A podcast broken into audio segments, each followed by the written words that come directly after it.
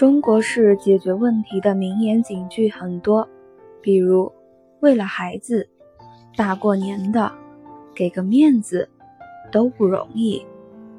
但最让我敬佩的是，来都来了。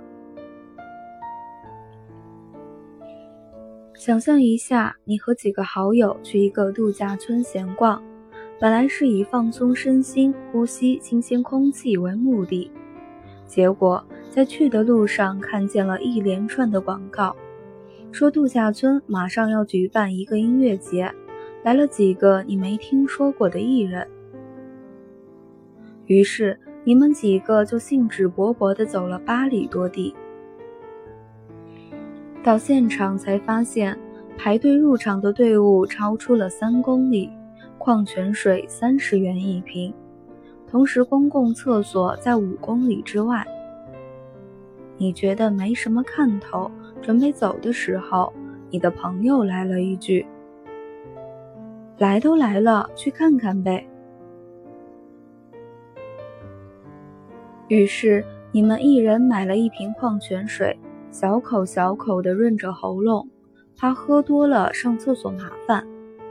你们在一群狂热的粉丝堆里，忍受着刺耳的音乐和根本接受不了的嘶吼。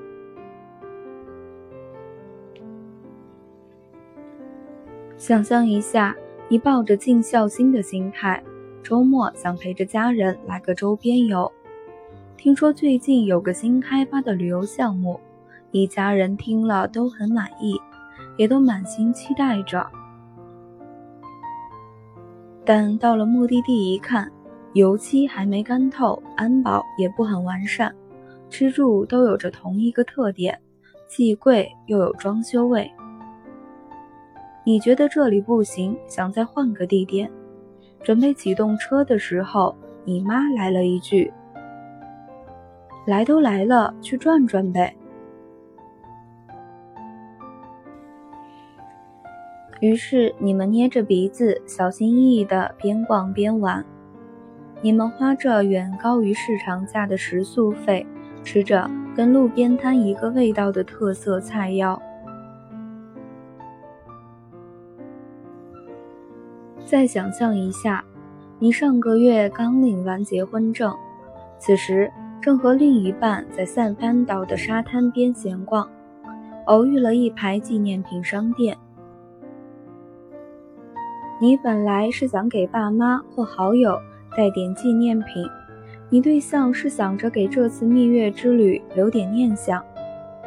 可走进商店里一看，有带着明显工业制品味道的假珊瑚摆件，有用贝壳做的奇丑无比的各式手链，有各种不知道放了多少色素、糖精的果脯和奶糖。你什么都不想买。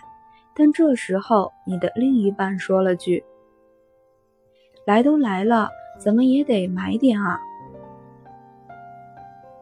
于是，你们俩带着一种“既然来了，就别浪费机会”的使命感，选了一堆奇丑无比的贝壳和连尝一尝都没有欲望的糖果。你看，来都来了，就像是一个魔咒，只要有人对你说出这四个字。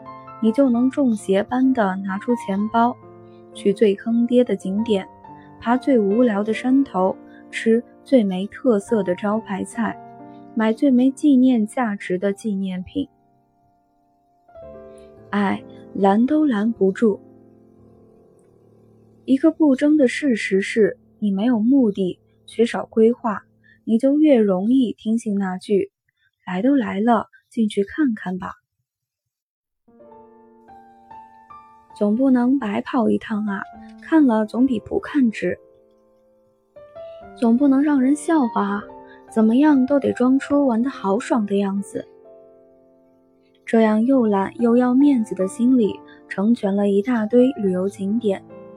他们随便弄几块大石头，栽几棵歪脖树，就可以笑呵呵地坐着等你递过来门票钱。人生啊，确实是一场修行。刚开始，你总觉得是这个世界欠修理，后来才明白，欠修理的其实是你自己。